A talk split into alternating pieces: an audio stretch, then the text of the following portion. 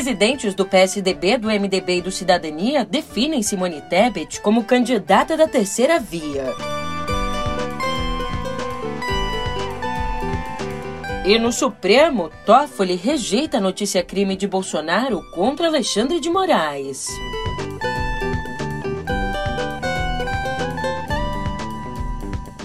Por fim, Lula se casa com Janja em cerimônia com amigos e políticos em São Paulo.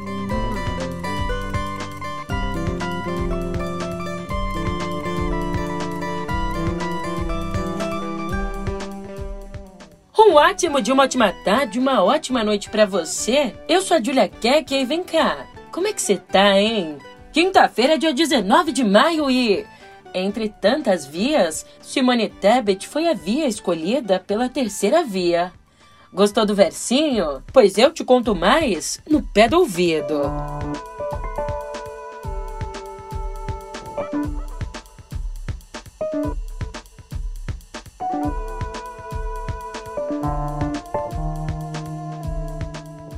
Como eu vinha dizendo, a senadora Simone Tebet foi apontada como a candidata de consenso à presidência da República pelos presidentes do MDB, o Baleia Rossi, do PSDB, o Bruno Araújo, e do Cidadania, o Roberto Freire. Mas a indicação ainda não é oficial, já que precisa ser referendada pelas executivas nacionais das três legendas, que devem se reunir de forma separada na próxima terça. E ali, entre os tucanos, ainda existe uma situação em aberto, uma situação que precisa ser resolvida. Sabe qual? O caso do ex-governador João Dória, que venceu as prévias do PSDB e que bate o pé, insistindo que não vai desistir da candidatura, apesar da pressão dentro do partido. Para você entender, o nome de Simone Tebet foi sacramentado pelos presidentes por conta de uma pesquisa qualitativa quantitativa, que foi realizada para avaliar as perspectivas dela e de Dória junto ao eleitor. Segundo Thales Faria, o resultado indicou que o ex-governador, estacionado em 3% das intenções de votos, não tem uma margem para crescer. Inclusive, como a pesquisa não foi registrada, os resultados oficiais dela não podem ser divulgados. Mas Fontes disseram que 60% dos entrevistados disseram conhecer Dória e desses, 58% rejeitam. Já Simone Tebet é conhecida por 20% do eleitorado e, entre esses, é rejeitada por apenas 24%. Só que, de acordo com o painel, João Dória passou a quarta-feira tentando obter junto ao PSDB a pesquisa encomendada para decidir quem será o nome da terceira via. Ele sugeriu, inclusive, que uma cópia fosse enviada à senadora Simone Tebet, mas não teve sucesso. O Tucano argumenta que tem uma rejeição menor que a MDBista entre os eleitores que conhecem os dois candidatos. Indo agora ao Supremo Tribunal Federal, ali, ontem, o ministro Dias Toffoli rejeitou a notícia-crime ajuizada por Jair Bolsonaro contra o também ministro Alexandre de Moraes. O presidente acusava Moraes de abuso de autoridade por ter incluído o nome dele no inquérito das fake news. E, na decisão por meio da qual rejeitou a notícia-crime, Toffoli disse que a ação não trazia indícios, ainda que mínimos, de ato ilegal por parte de Moraes então, não contente, Bolsonaro pediu à Procuradoria-Geral da República que investigue Moraes pelo mesmo motivo. Segundo os analistas, mesmo sem chance de vencer na justiça, Bolsonaro fatura eleitoralmente ao aprofundar o clima de enfrentamento com o Supremo.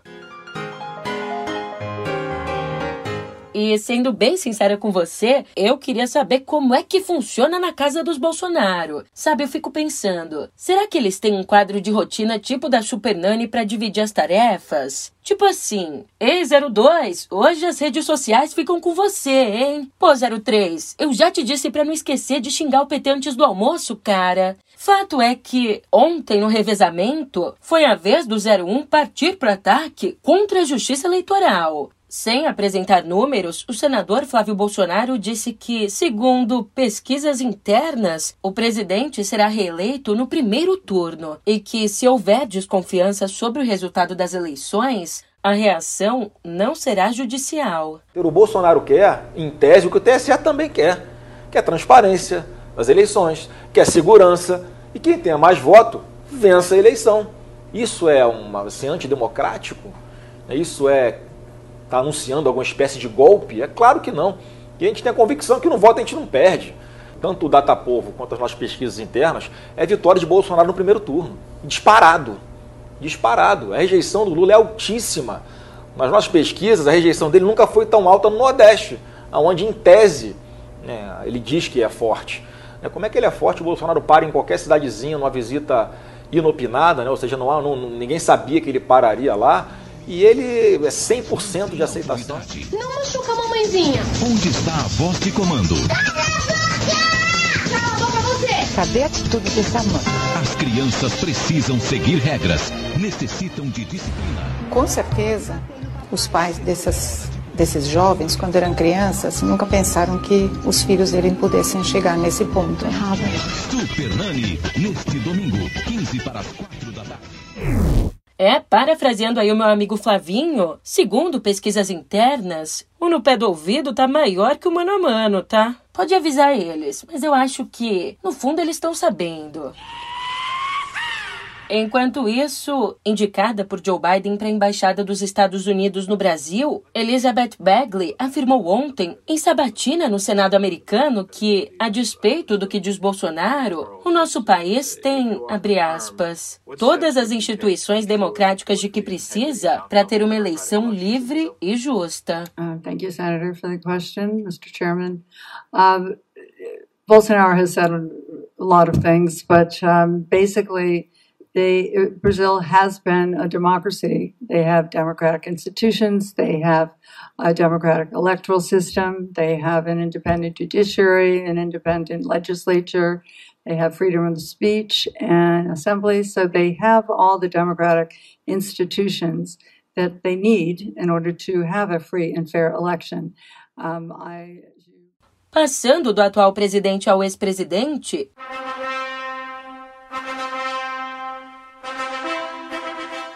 Na noite de ontem, Lula e a socióloga Rosângela Silva, a Janja, se casaram em São Paulo numa cerimônia oficializada pelo bispo emérito de Blumenau, Dom Angélico Sândalo, amigo do noivo desde a década de 70. Para manter o evento discreto, os próprios convidados só tiveram a confirmação do local na manhã de ontem, por meio ali do QR Code impresso no convite.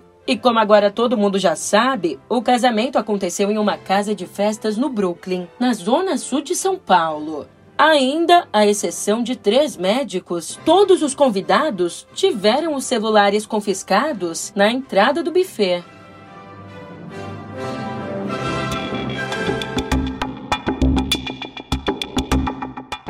Já lá fora, o presidente da Ucrânia, Volodymyr Zelensky, assinou ontem um decreto estendendo por 90 dias a lei marcial e a mobilização de tropas no país. Para valer, o documento ainda precisa da aprovação de metade do parlamento. Além de permitir a decretação de toques de recolher e de buscas em residências, entre outras medidas, a lei marcial suspende a inviolabilidade de comunicação e o direito de greve. Com base nessas regras, homens entre 18 e 60 anos, considerados em idade para combater, estão proibidos de deixar o país. Aliás, o primeiro russo julgado por crimes de guerra na Ucrânia, Vadim Shishimarin, de 21 anos, declarou-se culpado pelo assassinato de um civil na região de Sumi no final de fevereiro, logo após a invasão.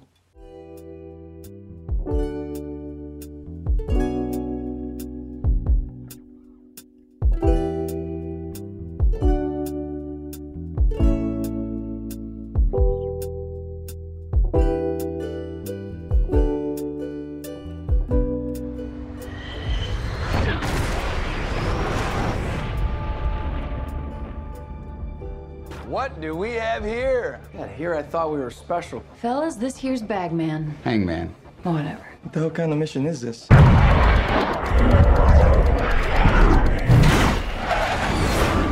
Everyone here is the best there is. Who the hell are they gonna get to teach us? Principal astro dessa edição do Festival de Cannes, Tom Cruise aproveitou o lançamento de Top Gun Maverick no evento para fazer uma defesa enfática do cinema ao afirmar que jamais lançaria o filme diretamente em streaming. Arrancando aplausos das mais de mil pessoas que lotavam a sala DBC, a segunda maior do festival, ele disse, abre aspas, Estamos aqui, todos de países, culturas, línguas diferentes, compartilhando algo. Fecha aspas. Quem também saudou o cinema foi o diretor Michel Hazanavicius, cuja comédia de zumbis Coupé abriu o evento. Ali ele afirmou: Eu acredito que o cinema tem morrido desde que nasceu. Sempre é nascimento e morte. Espero que o equilíbrio seja encontrado e haja espaço para diversidade. É legal trazer um pouco de alegria para as pessoas. E a situação tá complicada. O streaming tá na berlinda também em Hollywood. Isso porque, para o Oscar de 2023, a Academia de Artes de Ciências Cinematográficas reinstituiu a exigência de que os filmes concorrentes tenham estreado em cinemas. Nessas últimas edições, por conta da pandemia, foram aceitas produções que estrearam nas plataformas. Já longe de Cannes do Oscar, as estreias de hoje nos cinemas trazem boas opções nacionais. A começar pelo filme Pureza, de Renato Barbieri. A senhora viu esse rapaz por aqui? Não, senhora. E não.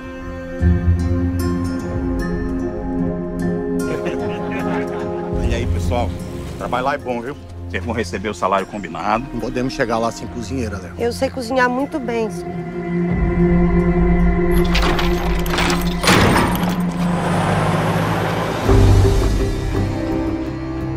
Aqui, Dira Paz faz o papel título, uma mulher que procura o filho na Amazônia e descobre as péssimas condições dos trabalhadores locais. Quer levar bala? Eu fui parar de cozinheira numa fazenda muito grande. O seu Narciso tá querendo saber a notícia dos 28 caminhão de gado. Já em O Pai da Rita, dois veteranos sambistas inseparáveis disputam a paternidade de uma jovem. Temos aqui nossos dois grandes sambistas, Pudim e Rock. Já da gringa, o longa Miss França mostra uma mulher trans disposta a vencer o concurso do título. Je vais faire Miss France. C'est garçon Bah voilà, c'est ça, oui. J'ai besoin de ton aide. T'aider à quoi Bah devenir Miss France. Non, je suis très sérieux. D'accord. Avant le physique, il y a le mental. Je me sens plus fort en femme. E para quem não vive sem filme pipoca, Chamas da Vingança traz uma nova versão pro livro de Stephen King. Something feels weird. Something's changing. You remember the tools we taught you, right? Pencil, desk, paper, shoes. You're weird. Everything okay, Charlie? It happened again. What happened? The bad thing. If you ever start to lose control, what do you do? It didn't work. She's not a robot, Annie. She's a little girl. With little girl emotions, which are wildly unpredictable. Charlie? She just has to shove it down and keep it hidden. Our responsibility is getting her ready. Our responsibility is to protect her. Charlie?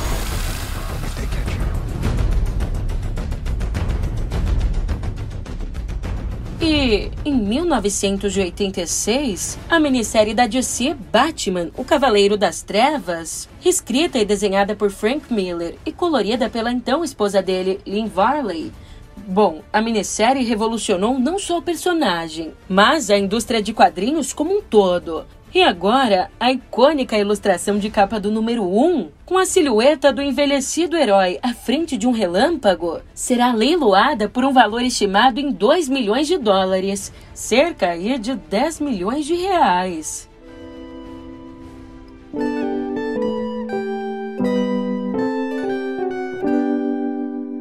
A quem viver, eu te conto que a vacina contra a gripe pode ser uma aliada na prevenção da Covid-19, especialmente entre os grupos mais vulneráveis ou entre aqueles sem acesso ao imunizante do SARS-CoV-2. Mas, como conta Mariana Varela, a campanha de vacinação para gripe no Brasil, iniciada em abril, não tem avançado. A meta era imunizar 90% dos idosos acima de 60 anos, mas até agora o número mal chega a 30%. E este mês começou a segunda fase, abrangendo crianças de seis meses a cinco anos, uma faixa que não conta com a vacina contra a Covid-19. Aliás, para você ter uma ideia, um estudo feito com profissionais de saúde no Catar mostrou que o risco de Covid grave entre quem se vacinou contra a gripe é 90% menor. Isso, é claro, na comparação com os não vacinados.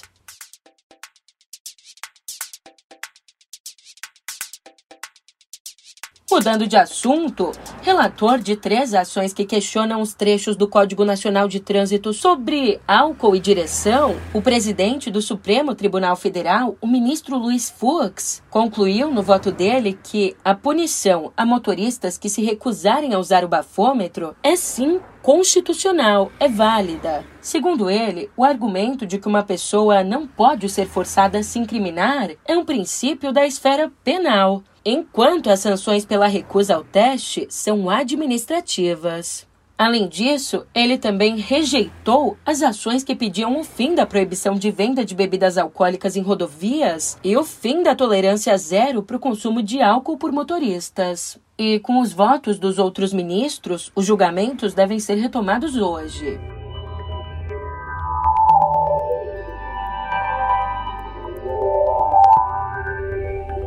Escuta só. A subsidiária do Google na Rússia planeja declarar falência depois que autoridades do país confiscaram as contas bancárias da companhia. O pedido foi oficialmente publicado no registro da Rússia, no qual a empresa apresenta uma notificação da intenção de se declarar insolvente. Aqui acontece que, com o bloqueio das contas, a empresa está impossibilitada de pagar funcionários e fornecedores, mas os serviços gratuitos, incluindo o site de buscas e o YouTube, continuarão operando. A subsidiária da gigante de tecnologia vem sendo pressionado pelo governo russo por não excluir conteúdos considerados ilegais por Moscou e restringir o acesso a mídias russas no YouTube. E a Blue Origin adiou o voo espacial previsto para essa sexta-feira, lá nos Estados Unidos. Essa missão tem como um dos tripulantes o brasileiro Victor Correa Espanha, de 28 anos, que é lá de Minas Gerais. E a nova data para decolagem ainda não foi anunciada. Em um post nas redes sociais, a empresa afirmou que o adiamento aconteceu após uma checagem no sistema do foguete New Shepard. E por aqui, notícias do Instagram. Você pode perceber aí nos próximos dias que o Instagram está testando um novo recurso que altera o modelo de visualização de stories para contas que publicam muitos conteúdos nesse formato. Assim, alguns stories serão escondidos dos seguidores, que precisam habilitar manualmente, por meio ali do botão mostrar tudo, a exibição das outras publicações feitas pelo perfil. Por enquanto, esse teste que está em estágio inicial está sendo aplicado a um número bem restrito de usuários. E agora? Agora eu só te vejo na sexta. Ou seja, eu tô indo nessa, mas eu te vejo por aqui amanhã. Até lá!